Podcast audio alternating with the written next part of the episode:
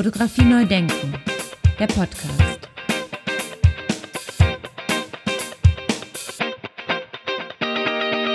Staffel 6. Herzlich willkommen zur sechsten Staffel von Fotografie neu denken, der Podcast. Und zur mittlerweile 131. regulären Episode von Fotografie neu denken. Mein Name ist Andy Scholz. Ja, heute geht es hier zum dritten Mal um das Thema Bildung. Ich habe dafür in meinem Archiv geschaut und einige interessante Gedanken und Kommentare aus den vergangenen Episoden gefunden. Die möchte ich euch heute hier präsentieren. Ich habe aber nicht nur in meinem Archiv geschaut, zum Beispiel höre ich seit drei Jahren regelmäßig das Pioneer Morning Briefing einer Podcast-Reihe von und mit Gabor Steingart. Der ehemalige Chefredakteur vom Handelsblatt ist aber nicht nur Podcaster, sondern er hat sich auch ein Medienschiff bauen lassen, das mit Strom angetrieben wird und auf der Spree in Berlin rund um die Museumsinsel Insel und rund um den Reichstag hin und her kreuzt. Täglich werden dort alle Podcast-Formate produziert und hochgeladen.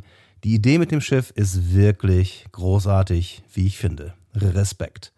Mittlerweile sind es sehr viele Podcast-Formate, die täglich rausgehauen werden, die meisten hinter einer Bezahlschranke. Was aber sehr gut funktioniert, wie ich gehört habe, denn die Formate sind einfach gut und die Abonnentenzahlen geben ihm wohl recht.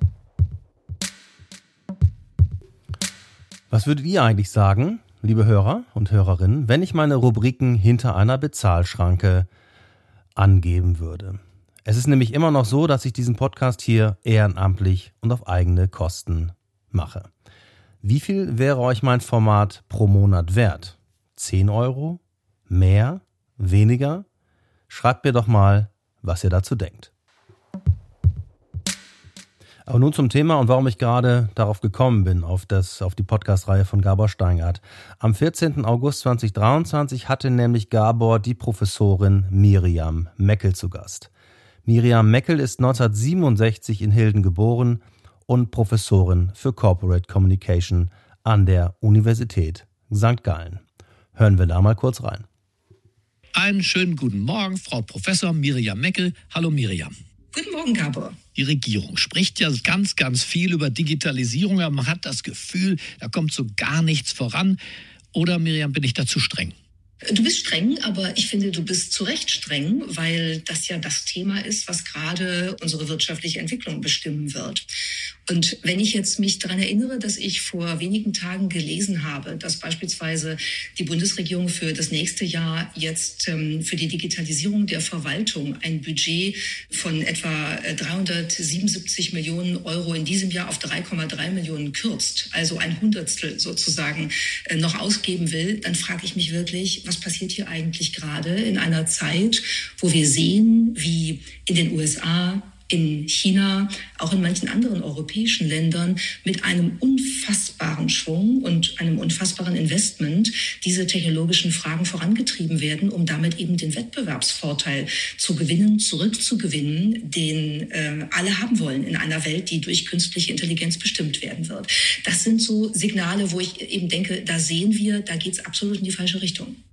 Ja, das kann man kommentarlos so stehen lassen, denke ich. Einer meiner Befürchtungen wird hier nämlich bestätigt gerade, denn ich frage mich schon lange, warum wir so, uns so schwer tun mit der Digitalisierung. Warum habe ich nicht flächendeckend Mobilfunkempfang zum Beispiel?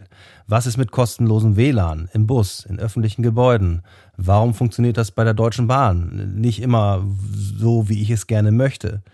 Ähm, warum kann ich meine Verwaltungsangelegenheit nicht alle einfach online erledigen? Und warum finden die digitalen Möglichkeiten so wenig oder einfach mal gar nicht Einzug in die Schule? Liebe Bundesregierung, wenn das Budget von 300 Millionen auf 3 Millionen runtergesetzt wird, wie wir gerade gehört haben, dann kann das ja irgendwie nichts werden. Und das sehen Miriam Meckel und Gabor Steingart ganz genauso wie ich. Ja, es sind mittlerweile über 180 Episoden, die ich produziert habe unter dem Titel Fotografie neu denken. Und immer wieder habe ich die Frage gestellt nach der Digitalisierung im Bildungssystem. Danach, inwieweit das fotografische Bild seine Anwendungsbereiche und die damit verbundenen Technologien in der Schule angesprochen werden. Hören wir mal in ein paar Beispiele rein. Anfangen möchte ich mit Dr. Franziska Kunze, die in Episode 014 am 15. September 2020 hier zu Wort kam. Auch sie stellte ich, auch ihr stellte ich bereits damals die Frage. Und da, waren, da war sie gerade frisch gebackene Sammlungsleiterin für Fotografie und neue Medien an der Pinakothek der Moderne in München. Hören wir da mal rein. Und zwar ist das die Frage danach, nach der Fotografie in der Schule. Ähm, glauben Sie, dass es notwendig ist, da noch mehr reinzuarbeiten mit der Fotografie, mit Medien und so weiter? Wie, wie, wie stehen Sie dazu? Ja, also ähm, genau, also über diese Frage freue ich mich wirklich ganz besonders, weil äh, also ich hatte da einen sehr prägenden Aha-Moment. Das war, ähm, ich weiß nicht mehr genau, ich glaube, es war 2015. Da habe ich äh, ein paar Monate am Photographic History Research Center äh, der De Montfort University in Leicester verbracht, geforscht bei Elizabeth Edwards und Kelly Wilder. Die unterrichten auch im Bachelor und zwar junge Studierende des Fachs Geschichte. Sie schulen sie quasi auf theoretische Weise in fotografischen Bildtechniken. Und jetzt könnte man sich natürlich erst einmal fragen, okay, ist das denn jetzt notwendig? Aber wenn man dann eben genauer darüber nachdenkt, wird man feststellen, dass äh, gerade Geschichtsstudierende hier eine, äh, eine ganz gewisse oder vielleicht sogar besondere Kompetenz haben sollten. Denn neben Textdokumenten werten sie ja natürlich auch Bilder aus und hier ganz besonders fotografische Bilder. Und ähm, ich habe dann da äh, einen Kurs begleiten dürfen und ja, also ich, äh, es war die erste Stunde hat mich ein bisschen fassungslos zurückgelassen, denn Kelly Wilder hatte dann den Studierenden, also die waren alle so Anfang 20, hatte den Studierenden oder also vielleicht noch jünger diverse äh, fotografische Materialien hat sie mitgebracht. Also von der Daguerreotypie über Papiernegativen und Ambrotypien waren auch noch diverse Edeldrucke und Silbergelatineabzüge dabei. Es waren auch Dias und Negativfilme und dann eben auch analoge und digitale C-Prints. Und jeder äh, und jede Studierende hat dann im Prinzip eins in die Hand bekommen und sollte dann beschreiben, was, was sie da vor sich haben. Die haben keine Worte gefunden. Ähm, also ihnen war auch nicht mal mehr Dia- und Negativfilm ein Begriff und sie konnten damit nichts mehr anfangen, weil sie schon so in dieser digitalen Zeit geboren und unterwegs waren. Und ähm, von diesen älteren, noch älteren Techniken hatte eigentlich beinahe niemand etwas gehört. Und ähm, wenn man aber eben nicht weiß, wie historische Aufnahmen äh, zum Beispiel von, äh, die, ja, von politischer Brisanz sind und mit solchen Bildern beschäftigen die sich ja dann eigentlich auch, wie diese äh, zu verstehen sind, wie die auch vielleicht hergestellt wurden, dass es sich eben nicht um einen historischen Digi also Schnappschuss handelt. Also es ist kein historischer Schnappschuss, denn die, also das nasse Collodium-Verfahren beispielsweise, das ist hochgradig aufwendig, das ist sehr diffizil, das ist zeitintensiv, das muss sorgfältig sein. Und wenn man mit diesem Wissen dann die Fotografien des amerikanischen Bürgerkriegs sich anguckt, von 1861 eben bis 1865, dann ordnet man diese Bilder ganz anders ein, denn da ist nicht einer ein Schnappschuss. Das könnte man natürlich heute denken, wenn man mit dem heutigen, ich sag mal, digitalen Auge darauf guckt, betrachtet man ja diese Bilder ganz anders. Und ähm, ja, also wir ahnen eben manchmal gar nicht, was für ein Aufwand und was für Schwierigkeiten eigentlich hinter so Bildern stecken. Und ähm, gerade da bin ich dann der Meinung, dass äh, Bildproduktion, Bildveränderung, also Bildkritik sollte definitiv Teil des Curriculums werden. Ich kann vielleicht hierzu eine kleine Episode berichten, die hat mich, also die hat mich zutiefst getroffen und die war tragisch schön, also tragisch und schön zugleich. Und das war 2019 auf der Sony World, äh, also auf der Schau von der Sony World Photography Awards in, äh, in London. Und da war ein kleines Mädchen und äh, also die guckte sich mit ihrer Mutter Fotografien an und sie sagte dann zu ihrer Mutter, It doesn't look real. Und die Mutter entgegnete, It is real. Und das Mädchen reagierte dann sehr bestimmt, also ich mochte das. Und sie sagte, but it doesn't look real. Und daraufhin sagte dann die Mutter leicht genervt äh, und sehr tragisch zu ihr, it is real, it is a photograph. also das war die Begründung dafür, warum dieses Bild echt sein muss, weil es eine Fotografie ist. Und das hat mich, ach, das, ah, ich fand das so traurig, dass dieses Kind, das irgendwie genau den richtigen Impuls hatte, nämlich dieses Bild in Frage zu stellen, dann so ausgebremst wurde. Das ist traurig.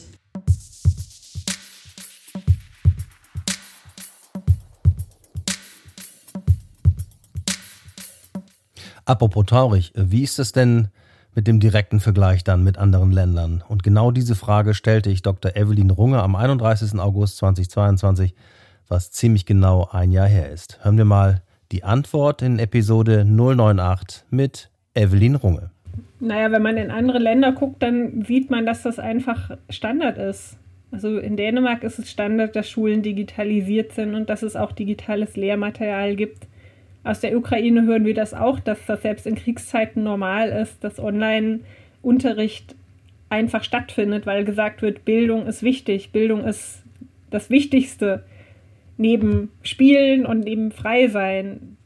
Also plakativ gesagt. Und ja, was soll ich dazu sagen? Die ganzen Argumente liegen in Deutschland seit Jahren oder Jahrzehnten auf dem Tisch. Ich habe da eigentlich nichts anderes anzufügen. Wir sind mit der Digitalisierung hinterher wir sind mit Frauenrechten hinterher, wir sind mit visueller äh, Alphabetisierung hinterher. Ich meine, ich finde, ich finde halt, dass da immer wieder ein Blick ins Internationale hilft. Ich glaube, dass wir in Deutschland uns halt sehr schwer damit tun, zu sagen, wir orientieren uns an internationalen Best Practice und nicht zu sagen, okay, wir haben das schon immer so gemacht. Also ich würde schon sagen, dass im wissenschaftlichen Kontext, in der Medienwissenschaft durchaus Interesse an Fotografie, an neuen Medien, an Social Media da ist und dass das zum Teil aber auch zu wenig bedient wird.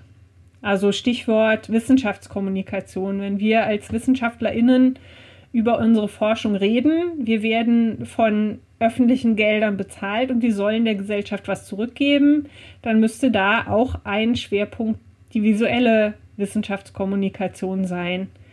Also das heißt, dass eben auch über Bilder sich geisteswissenschaftliche oder medienwissenschaftliche Themen verhandeln lassen und verhandeln lassen sollten. Es hängt, glaube ich, sehr oft am Engagement von einzelnen Leuten oder einzelnen Gruppen, das einzufordern. Und das kann man letztendlich den Studierenden nicht vorwerfen, weil Manche Sachen wissen die nicht. Also visuelle Wissenschaftskommunikation oder Wissenschaftskommunikation ist zum Beispiel auch nicht ein Schwerpunkt unbedingt in der Ausbildung, wo ich aber denke, naja, das könnte total interessant sein und das kann auch Berufsbilder oder Berufsfelder eröffnen, die für Studierende interessant sein können. Fotografie neu denken. Der Podcast. Ja, Jens Schröter, den ich bereits aus Studienzeiten kenne, weil er damals an der Universität Duisburg-Essen für Hertha Wolf arbeitete und der heute Professor für Medienkulturwissenschaft an der Universität Bonn ist, hatte folgende Meinung dazu auf die Frage, ob das mehr in der Schule stattfinden sollte. Am 14. Januar 2021 sprach ich mit ihm, während er in seinem Büro in der Universität Bonn saß. Hören wir da mal rein. Jetzt ist ja ähm, in den letzten Jahren und auch ähm, immer wieder aktuell immer wieder der Ruf nach Medienkompetenz in der Schule, nach äh, der Ausbildung in der Schule, in der Hochschule, dass die jungen Menschen besser äh, umgehen können mit den Medien. Ähm, wie stehst du dazu? Du bist ja jetzt auch Medienwissenschaftler und hast äh, diese ganzen Dinge auch sehr oft durchdacht. Wie ist da dein Eindruck? Muss das mehr in der Schule stattfinden? Naja, also ich denke schon, dass ähm, angesichts der Tatsache, dass Kinder immer früher mit avancierten Medientechnologien in Berührung kommen, die auch fotografisch sind, also ich sage mal Smartphones zum Beispiel, wird ja schon lange diskutiert, ob nicht in der Schule so eine Art Fach wie Medienkunde eingerichtet werden sollte. Wenn das passiert, bekommen die ganzen Medienwissenschaftsdepartments neue Professuren für Medienpädagogik und so, äh, oder die Pädagogen. Und ähm, also grundsätzlich halte ich das erstmal für keine schlechte Idee. Problem wird eher sein, was unterrichtet man da genau? Fotografie wird da sicher nur ein Teil von sein können. Das andere ist, sind die Kinder nicht immer sozusagen ihren Lehrern, was die Medienumgang und die Medien-Know-how anbetrifft, immer schon voraus. Ja, also ist das überhaupt so, dass man das überhaupt sinnvoll unterrichten könnte an der Schule? Ähm, insofern denke ich, stellen sich da eine Menge Fragen, ob das äh, äh ob und in welcher Weise das in Schulunterricht einen Platz haben könnte. Jetzt ist es ja so, dass äh, die Fotografie für mich und für mein Verständnis und ich glaube, das siehst du äh, auch so, äh, die Fotografie sozusagen Vater und Mutter der äh, sozialen Medien ist quasi. Ja, klar. Ja, und aus meiner Erfahrung und ähm, auch als äh, Dozent ähm, für Kunstpädagogen wird das fotografische Moment oder überhaupt diese ganze Entwicklung viel zu lapidar behandelt und viel zu wenig unterrichtet. Und äh, die äh, Lehrer und Lehrerinnen bekommen auch viel zu wenig mit äh, an die Hand. Also wenn wir die Entwicklung jetzt mal so ein bisschen betrachten und Professor Dr. Nils Henze eben von der Universität Regensburg, Medieninformatiker, hat ja geschildert, ähm, was passiert, wenn Kamerahersteller zum Beispiel äh, nicht aufpassen und ähm, dann ihnen vielleicht der Rang sogar abgelaufen wird von, von Smartphone-Entwicklern. Ja, ich meine, das kann natürlich passieren. Das wäre nicht das erste Mal, dass eine bestimmte Technik historisch verschwindet.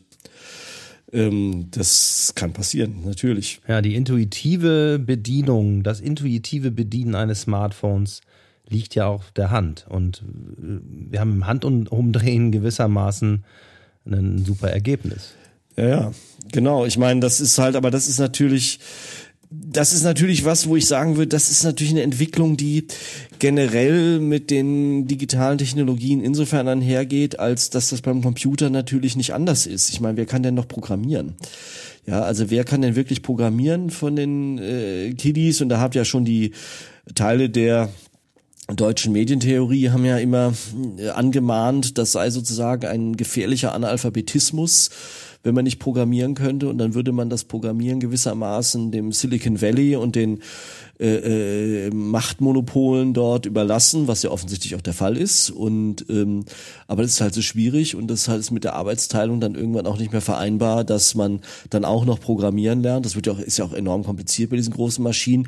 Und insofern ist das Wegdelegieren bestimmter handwerklicher Fähigkeiten und vielleicht ästhetischer Fähigkeiten an Algorithmen ist das, glaube ich, kein Problem, was speziell die Fotografie betrifft, sondern das ist einfach was, was damit zu tun haben, dass diese Technologien immer komplexer werden und ähm, dass dadurch gewissermaßen die Komplexität nur dadurch reduziert werden kann, dass das äh, technisch technisch delegiert wird. Ob das gut ist oder nicht, ist nochmal eine andere Frage, aber äh, das ist, glaube ich, ein fast unvermeidlicher Prozess in einer hochmediatisierten und hochtechnischen Kultur. Und das sollte aber natürlich viel klarer thematisiert werden finde ich.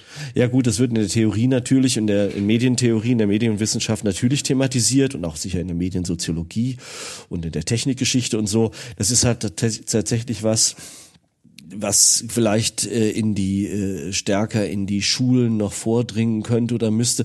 Aber da ist halt eben auch die Frage, was kann man an Schulen alles noch unterrichten? Das ist ja auch eine Frage, die äh, auch eine Frage der Menge und der verfügbaren Zeit. Also ich bin deiner Meinung, dass sowas wie eine ähm, stärkere Medienkompetenz da vielleicht hilfreich wäre, auch was das notorisch schwierige Thema der Fake News oder des missbräuchlichen Gebrauchs von Bildern oder der missbräuchlichen Kontextualisierung von Bildern anbetrifft. Also ich bin zum Beispiel immer ganz geschockt, das liegt natürlich daran, ich habe auch Kunstgeschichte studiert und ähm, was wir dann gelernt haben, äh, äh, was ich enorm wichtig finde, ist ein Bild auch erstmal als Bild zu betrachten.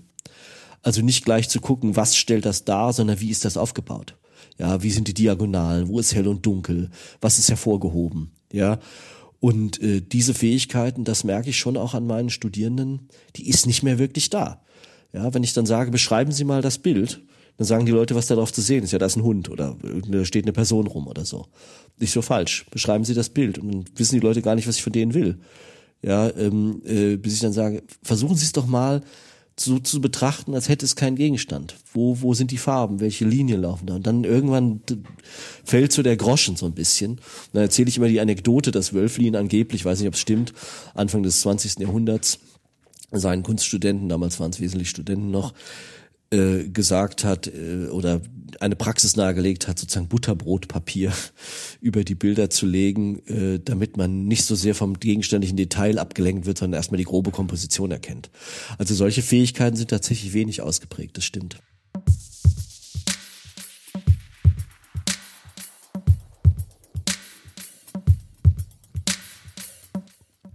Sehr gut, da fällt mir auf, ich muss unbedingt mit Jens sprechen und mal abfragen, wie er das mit dem Thema KI so einordnet. Aber das zu einem anderen Zeitpunkt. Diesen Gedanken der Kompetenz jedenfalls griff Jürgen Stark direkt auf in Episode 009 am 20. August 2020. Jürgen hatte uns bei unserem Festival in Regensburg 2020 eine wunderbare Arbeit zur Verfügung gestellt. Leider war damals Corona bedingt diese Ausstellung nur sehr kurz zu sehen. Alle Beiträge und Arbeiten dieser Ausstellung aus dem Jahr 2020 unter dem Titel Höher, schneller, weiter sind auf unserer Webseite nach wie vor einsehbar und abrufbar. Schaut mal rein unter www.festivalfotografischer-bilder.de www.festival-fotografischer-bilder.de und dann einfach unter Archiv gehen und dann könnt ihr 2017 und 2020 anklicken. Und natürlich bin ich gespannt, wie die Ausstellung in diesem Jahr aussehen wird. Wir arbeiten unter Hochdruck daran. Im November am 23.11. geht es los. Aber hören wir jetzt mal zunächst mal rein, was Jürgen Stark am 20. August 2020 zu sagen hatte. Also das, das würde ich auf jeden Fall unterschreiben. Also ähm, es sollte in jedem Fall in der Schule, ähm, naja, es ist ja in dem Sinne eine Art von Medienkritik äh, unterrichtet werden oder halt gelehrt werden, wo man einfach sagt, ähm, ne, das und das ist machbar, das ist möglich ähm, und äh, die Möglichkeiten aufzeigt, wie auch äh, Manipulation, ähm, äh, naja, ähm, geschehen kann, weil letzten Endes ist diese Empfänglichkeit, wenn man nicht darum weiß, ähm, riesengroß, dass man da naja, auf falsche Fährten geleitet wird. Und das heißt ja, das spielt ja sozusagen halt, damit spielt ja im Grunde das, die Fotografie seit jeher. Ne? Das, das ist ein Abbild irgendwie der, der Realität ist. Ähm, das ist sozusagen halt, äh, ne? das geht in die Geschichtsbücher ein, wird äh, als, als wahrheitsgetreu dargestellt. Ähm, aber letztendlich darf man nicht vergessen, dass es eigentlich seit dem Beginn der Fotografie immer ähm, auch manipuliert wurde. Und jetzt sind die Möglichkeiten halt wahnsinnig groß, sodass man halt, finde ich, da schon eine Art von Aufklärungsarbeit leisten muss.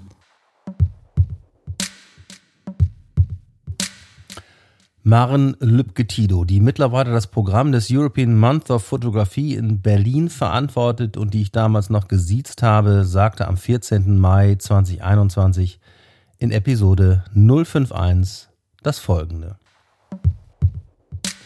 Jetzt eine Frage, die auch in meinem Fragenkatalog immer wieder auftaucht, ist die Frage, also es ist ja auch schon angeschnitten worden hier, ist die Frage der Vermittlung. Also sollte Fotografie viel mehr in die Schule, in die Pädagogik, in die Arbeit mit Kindern und Jugendlichen und da mehr stattfindet? Ja, na klar. Ich meine, nicht nur, weil die Fotografie eine Herzensangelegenheit von mir geworden ist, ähm, würde ich mich sofort dafür aussprechen wollen, sondern auch genau, wie Sie richtig sagen, dass äh, und wie ja auch schon mehrfach festgestellt worden ist, ne, dass äh, unsere Kinder und die Jugendlichen irgendwie zunehmend irgendwie über Bilder anfangen zu kommunizieren und sich da eine Kompetenz irgendwie auch zu erarbeiten, irgendwie über einen Unterricht, finde ich gut. Ich meine, ich kann sagen, ich habe Kunst, ich, ich habe ähm, in der Schule im Kunstunterricht kein, mich nicht mit Fotografie auseinandergesetzt und selbst auch im Studium kann ich mich nicht entsinnen, dass wir tatsächlich, dass tatsächlich die Fotografie die große Rolle spielte, obwohl ich bei Wolfgang Kemp studiert hat, der ja ein wichtiges Buch zur zur Fotografie veröffentlicht hat. Aber in den Jahren, in denen ich bei ihm studiert habe, tauchte das eigentlich nicht auf. Und ich bin mir nicht so ganz sicher, ob unsere Kinder uns nicht vielleicht sogar mehr darüber erzählen können, als wir ihnen. Also das ist so der eine Aspekt. Ich merke das auch bei den Studierenden, mit denen ich zu tun habe, dass die, ich habe mir kürzlich von einem äh, Studenten irgendwie so das Deep Dream Programm erklären lassen, der irgendwie eine künstlerische Arbeit damit machen will. Da geht es um KI, künstliche Intelligenz. Ähm, also das heißt, einerseits nehme ich irgendwie wahr, dass irgendwie eine jüngere Generation da vielleicht uns auch mehr erzählen kann und gleichzeitig ähm, ja, würde ich mich natürlich unbedingt dafür aussprechen, dass man einerseits in die Geschichte der Kunst die fotografische Kunst mit einbezieht und dass es aber gleichzeitig vielleicht auch eine Sensibilisierung geben muss, ähm, ja, auch Bilderströme, Datenströme, Klickzahlen zu hinterfragen, weil was ich ja oft von meinen Kindern, als sie noch pubertär waren, jetzt sind sie erwachsen, gehört habe, ist, dass bestimmte Dinge ja nicht relevant sind, weil sie eben nicht über genügend Klickzahlen verfügen. Ne? Und also? Also, dass irgendwie so eine Bewertung und eine Glaubwürdigkeit über eine Klickzahl oder Likes oder whatever ähm, angezeigt wird. Also das finde ich, fände fänd ich interessant da oder fände ich wichtig, da einfach auch nochmal das Bewusstsein zu schärfen. Wie können wir auch an die Ränder der digitalen Bildwelten äh, vorstoßen und aus diesen Rändern vielleicht auch Bedeutsames rausziehen, was vielleicht eine andere Genauigkeit hat oder ähm, oder auch einfach schlicht und ergreifend ein bisschen ähm, jenseits des Mainstreams angesiedelt ist. Ja?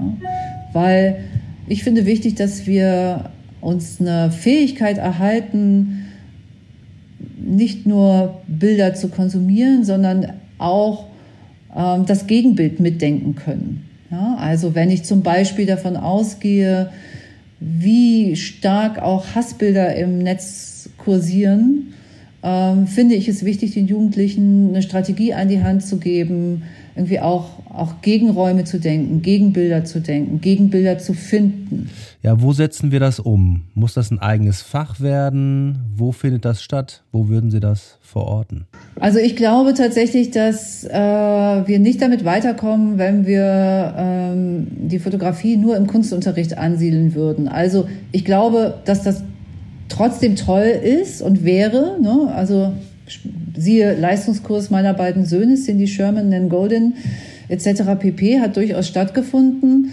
Aber ich glaube, vielleicht muss man ähm, ja so eine Art Bildkompetenz oder Medienkompetenz äh, kann man sich, glaube ich, nur erwerben, wenn dann auch gewissermaßen fächerübergreifend unterrichtet wird. Also ich weiß zum Beispiel, ähm, dass an der Schule meiner Kinder, die sie jetzt fast beide abgeschlossen haben, es immer wieder Projektwochen gab, wo sich unterschiedliche, ähm, äh, wo aus unterschiedlichen Fächern Themen entwickelt wurden, die übergreifend sind. Ne? Dass man also mal die engen Disziplinen verlässt, sondern irgendwie guckt, ähm, in welcher, so, was, was ergibt es irgendwie unter Umständen auch für gute Allianzen unter den Fächern. Ne? Und ähm, also das heißt, Umweltbildung, die stattfindet im Geografie, im Geologieunterricht äh, zusammenzuführen mit Kunstunterricht, die dann mit Plastikmüll gearbeitet haben. Zum Beispiel erinnere ich mich, war irgendwie ein so ein Ding. Und wenn ich mir jetzt vorstelle, den Kindern und Jugendlichen eine Form von ähm, Medienkompetenz mitzugeben und damit zusammenhängt vielleicht auch eine Bildkompetenz, ja, also das Sehen und Bewerten von Bildern und ähm, äh, ähm, dann stelle ich mir vor, dass das gut funktionieren könnte, zum Beispiel ja, in einem Zusammenschluss von Politologen und, und Kunstwissenschaftlern, ne, die unterrichten oder ähm, ja, also ich glaube, da muss man irgendwie fächerübergreifend dran. Ja, und die Frage ist dann natürlich, wo fängt man dann an, das Fotografische sozusagen aufzubereiten und äh, wo fängt man dann an? Also äh, Stefan Ostermeier hatte in seiner Episode einen Beitrag erwähnt, der beschreibt eine Schule von 1977, wo damals schon die Kinder einfach mit einfachen Kameras sich gegenseitig fotografiert haben und das dann alles aufbereitet wurde und dann sind die Filme entwickelt worden und so weiter. Also die waren dann eine ganze Weile mit beschäftigt. Also sowas wären ja auch Konzepte und ich glaube, da hat man dann in früheren Zeiten vielleicht auch schon das irgendwie intensiver betrieben möglicherweise. Also ähm, vielleicht dazu noch ganz kurz. Ich glaube, dass, ähm, oder ich könnte mir vorstellen, dass zum Beispiel in den 1900 60er, 70er und vielleicht auch sogar noch in den, oder bestimmt auch noch in den 1980er Jahren es ganz selbstverständlich oder sehr viel selbstverständlicher war, die Kinder und Jugendlichen an das Medium Fotografie heranzuführen, weil und da sprechen wir natürlich irgendwie über die analoge Technik. Also ich habe schon oftmals mit äh, Fotografen und auch mit Künstlern und Künstlerinnen gesprochen, die sich sehr lebhaft daran erinnern, ne, was, was dieser magische Moment bedeutet hat. Ja, in der Dunkelkammer, wenn sich plötzlich das Bild entwickelt. Ja, also, und die, und das gehört auch zu ganz vielen Erzählungen von Künstlern und Künstlerinnen, die mit dem Medium umgehen, ne, dass sie sich haben von dieser Magie des Mediums haben verführen lassen. Und das hat ganz oft ähm, seinen Ursprung in diesen ganz frühen Bildungsprogrammen oder auch einfach Freizeitprogrammen ähm, gefunden, wo ich glaube, so ein Fotokurs oder so eine Fotoklasse oftmals einfach dazugehört hat. Ja? Äh, und das ist heutzutage überhaupt nicht mehr selbstverständlich, ja, weil wir alle so selbstverständlich mit der Fotografie umgehen und sie permanent einsetzen, dass das Naheliegende plötzlich aus dem, aus dem Blickfeld rutscht. Ne? Wenn wir immer wieder davon reden, dass Fotografieren ersetzt zunehmend die Sprache. Ja, mein Gott, warum soll man dann, wenn man nicht sich mit Bildern doch so selbstverständlich ausdrücken kann, warum soll man dann noch dazu Workshops machen, Angebote machen. Ne? Und ähm, ich würde einfach mal die These aufstellen, ohne dass ich das jetzt überhaupt äh, belegen könnte, dass es noch in den 70er, 80er Jahren wahrscheinlich sehr viel selbstverständlicher war, sich diese Tools zu erarbeiten im Umgang mit dem, mit dem Fotograf, äh, mit, mit der Fotografie und, ähm, äh, und, und dass das heute so ein bisschen verschütt gegangen ist, weil wir von Bildern die ganze Zeit umgeben sind und sie auch permanent nutzen. Ja, apropos unsere Kinder. In dem letzten Ausschnitt, den ich hier heute aus einer der vergangenen Episoden präsentieren möchte, kommt eine der jüngeren Interviewpartnerinnen, die ich bisher hatte, zu Wort. Die Rede ist von Jenny Bever aus Hamburg. Sie wurde 1990 geboren und das, was sie sagt, ist natürlich mehr als aufschlussreich für die nachfolgende Generation und sicher auch für den Zustand unseres Bildungssystems. Und hier merkt man plötzlich auch, dass ein neuer Player auf dem, auf dem Platz steht. Hören wir mal, was Jenny am 17. Juni 2023 in Episode 122 gesagt hat. Ja, du bist 1990 geboren. Hat in deiner Schulzeit die Fotografie irgendwie stattgefunden? Nee, das war gar kein Thema. Ich hatte auch ehrlicherweise eine ganz, ganz, ganz schlimme äh, Kunstlehrerin. Die hat, die hat gesagt, aus mir wird nie was Künstlerisches. ja, schöne Grüße gehen raus. ähm, tatsächlich war das nie ein Thema. Also wirklich, Kunst wurde auch kaum irgendwie unterrichtet. Also wir hatten, also ich hatte irgendwie Kunst ich weiß gar nicht mehr, wie das war. Ich glaube, ich hatte es als Wahlfach und ich glaube, wir waren vier Leute. Also es war jetzt nicht, nicht sehr ähm, repräsentativ oder also es war, war einfach nicht repräsentiert in der Schule. Ähm, ich habe da irgendwie meinen eigenen Weg reingefunden. Also ich habe damals schon für die Schülerzeitung halt die Fotos gemacht und ähm, hatte da auf jeden Fall damals schon Zugang dazu, hätte aber ehrlicherweise nie erwartet, ähm, was das, was Fotografie irgendwann mit meinem Leben anstellen wird. Ja, irgendwie sehr lustig, ne? Solche Beurteilungen direkt aus dem Kunstunterricht. Ja, auf jeden Fall. Also da bitte nichts drauf geben. sowas ist halt, ähm, ja, sowas sollte man keinen Kindern sagen, egal ob man es denkt oder nicht. Ich glaube, was, was ja gerade, wo wir alle drüber sprechen, ist ja KI. Und ich muss auch sagen, dass es mir am Anfang wahnsinnig viel Angst gemacht hat, ähm, weil wir natürlich alle Angst haben, dass wir irgendwie, also weil, weil das so viele wahnsinnig existenzialistische Fragen aufwirft. Also wie gehen wir als Gesellschaft mit Bildern um? Mm, und äh, es gibt aber einen Fotografen, der hat mir diese Angst zumindest ein bisschen genommen. Und das ist äh, Charlie Engman. Ich hoffe, ich habe das richtig ausgesprochen. Ich bin mir nicht sicher. Sorry, falls nicht. Und äh, Charlie hatte gerade in der Süddeutschen Zeitung, ähm, also da habe ich das gesehen, im Süddeutschen Magazin war das, genau, hat, hat Charlie eine Reihe von KI-generierten Bildern vorgestellt. Und das war seit ganz langer Zeit, das hat mich total geflasht und ich fand das ähm, wahnsinnig spannend. Ist jetzt auch im, im New York Magazine, glaube ich, veröffentlicht worden. Letzte Woche habe ich gesehen. Das hat mir gezeigt, was KI, mit was was mit KI auch möglich ist. Also was für Wahnsinns-Fantasiewelten. Und das hat mir ja wirklich einfach so ein bisschen die Angst genommen und ich, was, ähm, was KI auch kann oder was ähm, das, also was KI auch sein kann, je nachdem, wie wir sie einfach oder wie wir es einfach benutzen.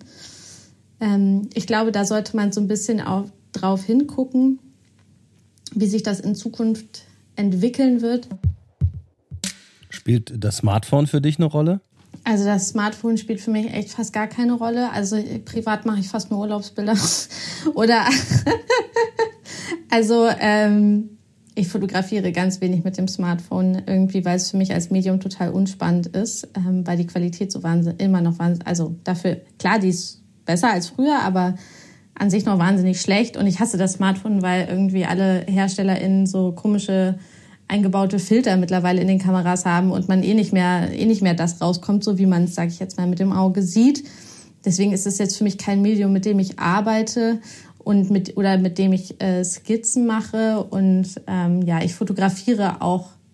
Also ich merke das immer, wenn ich halt mit Menschen unterwegs bin, ähm, fotografiere ich wahnsinnig wenig. Also im Gegensatz zu allen anderen mit dem Smartphone, weil es irgendwie ja, wie gesagt, es sei denn halt irgendwie, wir sind mal im Urlaub oder so, aber ähm, ansonsten nutze ich das ähm, nicht wirklich. Ich mache Katzenfotos, aber ansonsten äh, bleibt das in der Regel in der Tasche.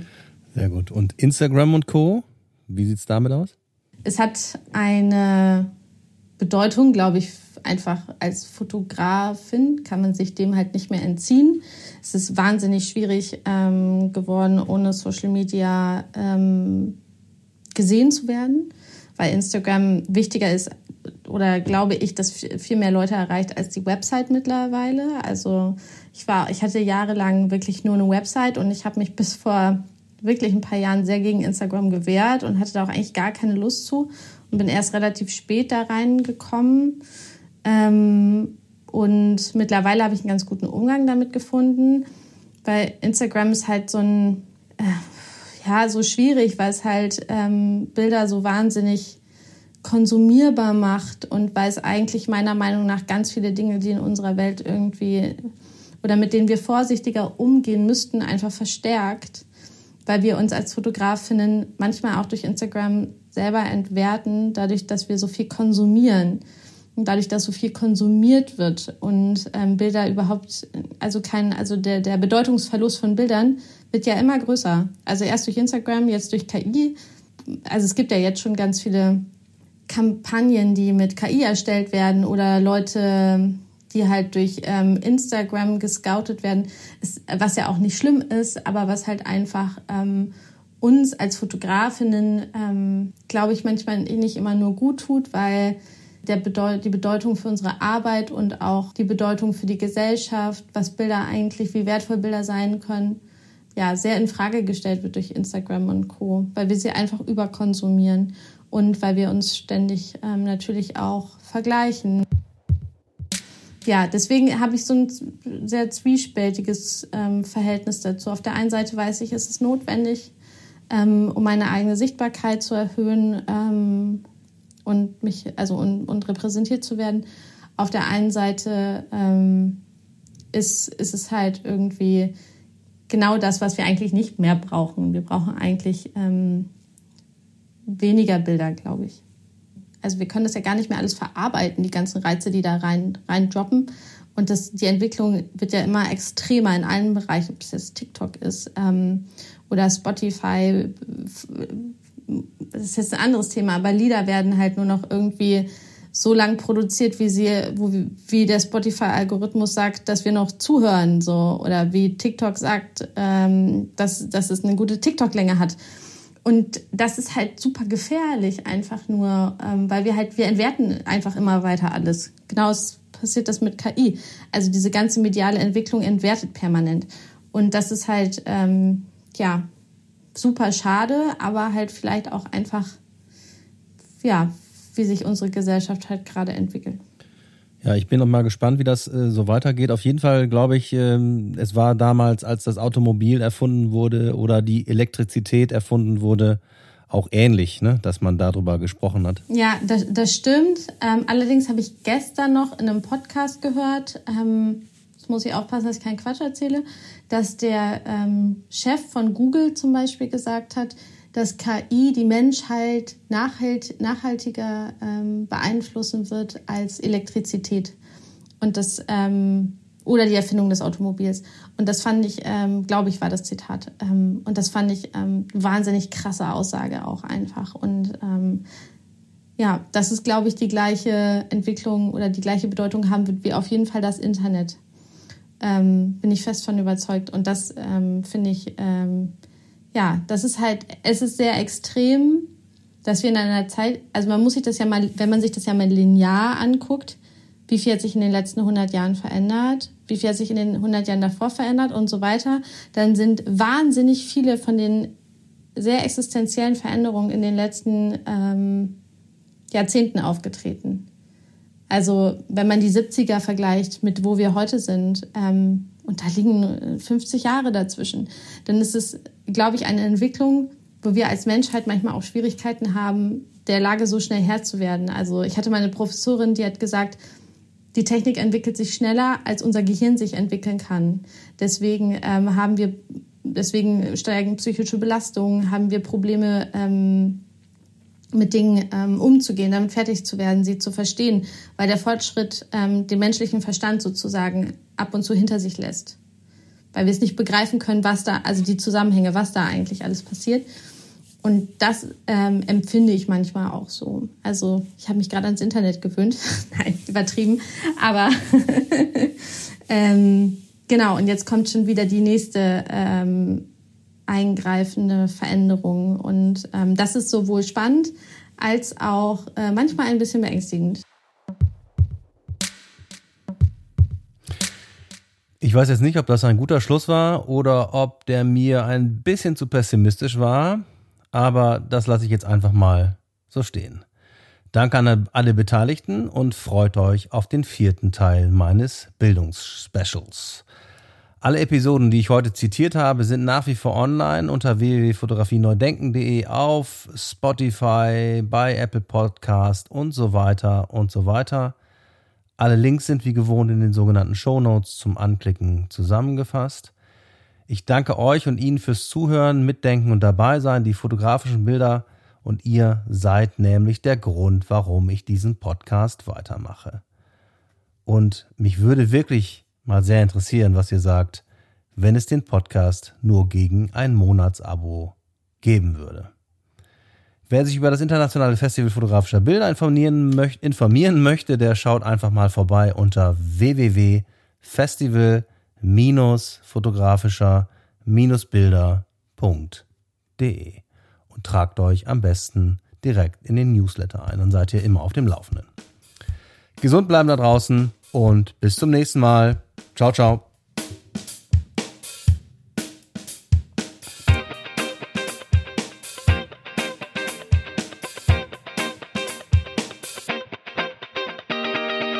Fotografie neu denken. Der Podcast.